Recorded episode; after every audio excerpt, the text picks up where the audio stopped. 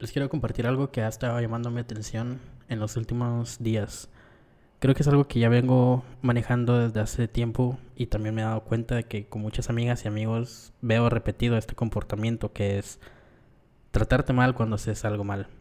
Puede ser cualquier cosa, una cosa muy pequeña o una cosa un poco más grande, pero siempre la reacción primaria es tratarnos mal del por qué hicimos lo que hicimos. En mi historia, y como ya les he ido contando antes, eh, la exigencia que yo tenía de niño para el rendimiento académico era bastante grande y que eso de alguna forma fue condicionando bastante de la forma en la que yo reaccionaba ante ciertos eventos después, más adelante en mi vida. Creo que también una parte muy importante de mi historia es eh, la experiencia laboral que he tenido. Soy diseñador gráfico desde hace casi 10 años y en esos 10 años he experimentado muchos ambientes de trabajo muy distintos. Los menos son los buenos. La mayoría han sido lugares donde siempre ha habido una exigencia muy grande y también mucha violencia psicológica. Les quiero contar, en un momento estaba en un estudio en el que yo quería trabajar desde hace mucho tiempo, pero que ya me habían como de alguna forma advertido de que esta persona era como muy temperamental, muy violenta con sus palabras. Pero yo acepté el reto porque era eso, ¿no? De, de chavito yo quería como que eso, ese nivel de exigencia para mejorar como diseñador gráfico, según yo pensando que eso era lo mejor que me podía pasar en ese momento. Y creo que es algo importante de mencionar que uno esa violencia psicológica la reconoce en ese momento eh, como una exigencia nada más para ser mejor, pero creo que es todo lo contrario yo sin miedo puedo decir de que ojalá nunca hubiera vivido eso porque la verdad es de que solo me hizo reaccionar desde el miedo. Y es que esta persona tenía como este temperamento de que si las cosas no se hacían como él decía, entonces estaban mal y siempre, siempre, siempre remataba de una forma muy ofensiva en contra de vos. En algún momento esta persona me pasó información para yo hacer una pieza de diseño y yo todo lo apuntaba en un cuaderno para que no se me olvidara y no se me pasara nada por alto. Pasa que esta pieza la envié al cliente, pero eh, al ratito esta persona llegó hacia mi lugar y me dijo con un, de una forma muy enojada de que por qué la estaba cagando y yo no entendía por qué. Y me dijo abrí esta pieza que acabas de enviar y yo pues la abrí y me dijo qué dice ahí y pues no sé, decía una fecha, viernes 23 de algo, no sé. Y él me dice, ¿y no ves lo que está mal? Y yo, no, ¿por qué? Es la información que me diste. Que esa fecha está mal. Y empezó a hablarme con muchas malas palabras y a maltratarme de que por qué no me daba yo cuenta de ese error. Pero yo le dije, pero es que vos me pasaste esa información.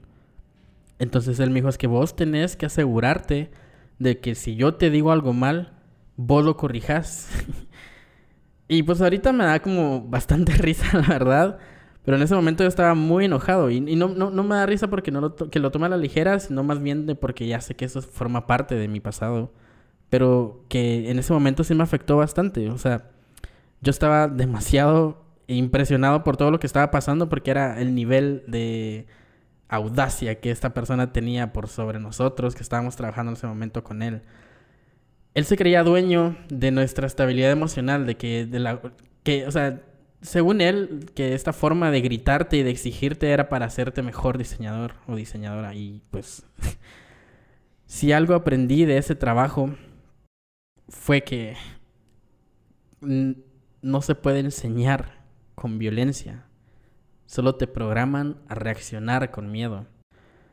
Después de eso, y de las veces que ya habían pasado antes, pero este digamos que fue la gota que derramó el vaso en ese trabajo, dije, pues bueno, renuncio, renuncié ese día.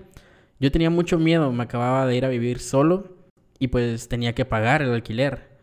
Me entró, una incertidumbre muy grande de qué va a pasar, será que ya no voy a volver a encontrar otro trabajo, será que, no sé, muchas cosas. Pero si de algo no me arrepiento, fue de haberme salido de ese círculo violento laboral en el que estaba.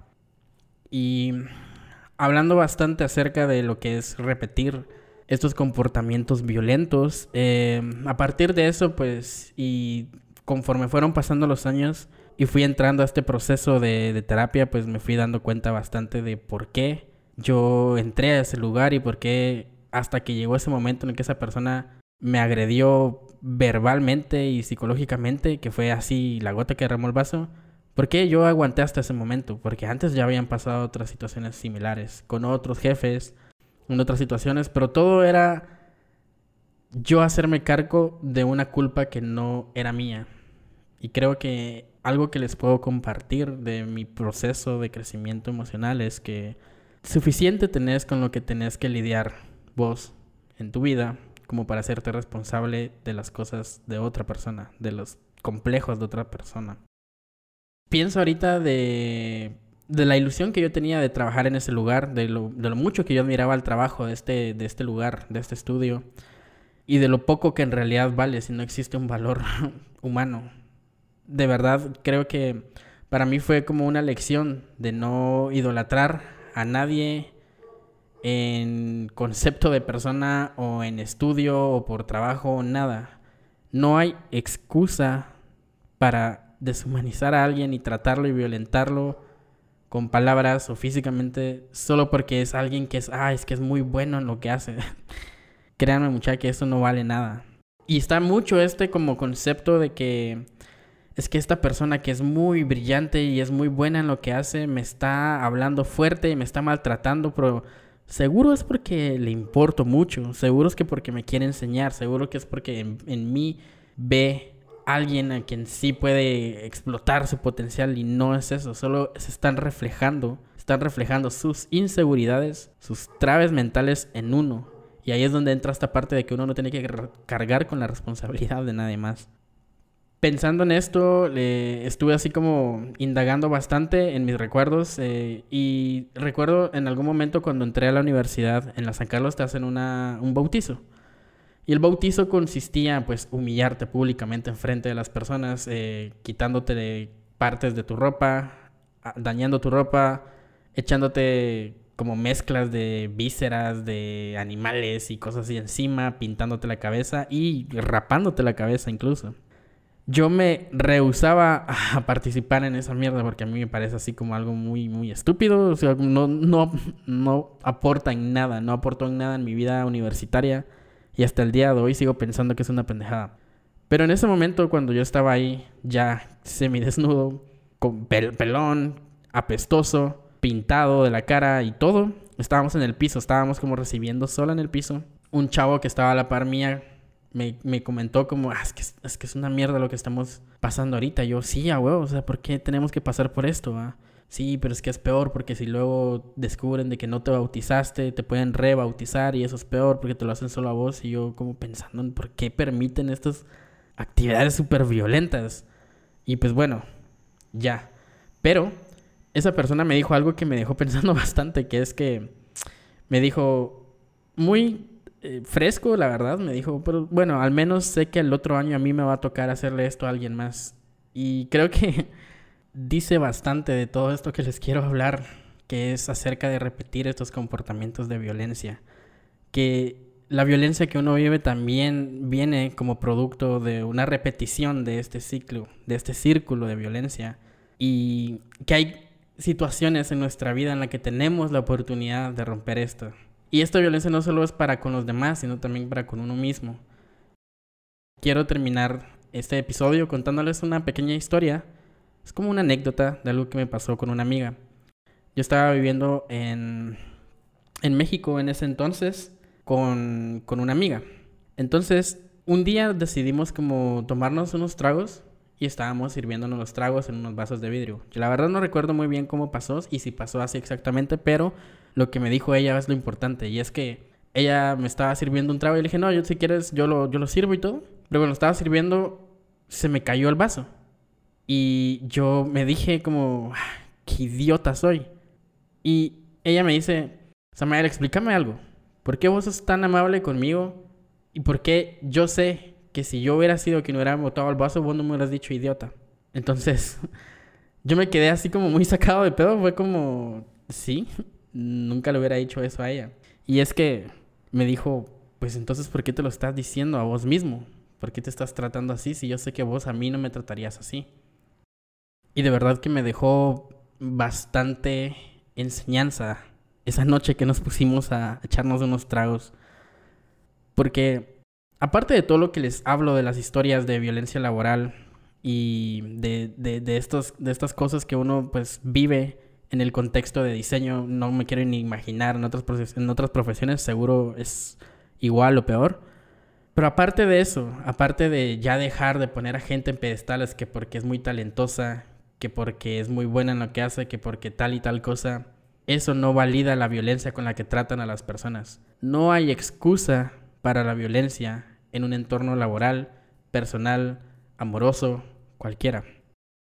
Y parece sencillo decirlo, pero realmente es difícil. Vivimos, eh, al menos quienes viven en Guatemala y pues en algún país latinoamericano, vivimos en un lugar muy cargado de violencia, de una violencia histórica, también una violencia sistemática y también una violencia que nos atraviesa todos los días.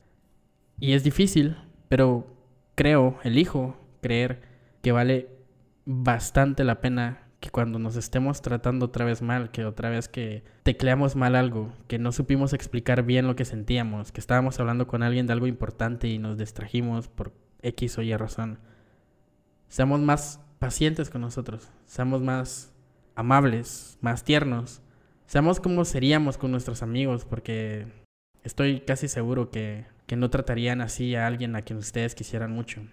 Creo que esto habla bastante de qué tanto nos queremos a nosotros y a nosotras mismas. Creo que es importante porque creo que las palabras son importantes. El cómo te llames a vos mismo importa muchísimo. Es algo que se te queda ahí y es importante reconocer qué palabras estamos poniendo en nuestra narrativa. Porque al final del día lo que tenemos es nuestra historia, el reconocernos en nuestro pasado, el sabernos en nuestro presente y saber cómo queremos sentirnos en un futuro. Y creo que rompiendo estos comportamientos violentos ya es un gran paso en la medida de, lo que de que nos vayamos haciendo más conscientes de ellos. Si llegaste hasta aquí, eh, te quería dar las gracias por escuchar, por dar de tu tiempo y de tu día para poder escuchar un poco de, mi historia. Y de verdad, a mí este proceso me ha servido bastante y el saberme eh, reconocer en una posición en la que yo puedo compartir mi historia para ayudar a alguien más o para acompañar, aunque sea a alguien más, me, me hace sentir muy, muy, muy bien. Y gracias a las personas que se han acercado a mí para platicarme de este proyecto y para platicarme también de sus historias y quiero que sepan que pueden encontrar también en mí un espacio seguro para poder platicar de sus historias. Porque sé que las cosas se pueden poner muy difíciles y a veces solo necesitamos aligerar la carga compartiendo lo que estamos pasando. Entonces pueden escribirme directamente y yo con gusto voy a estarles para escucharlas. Gracias.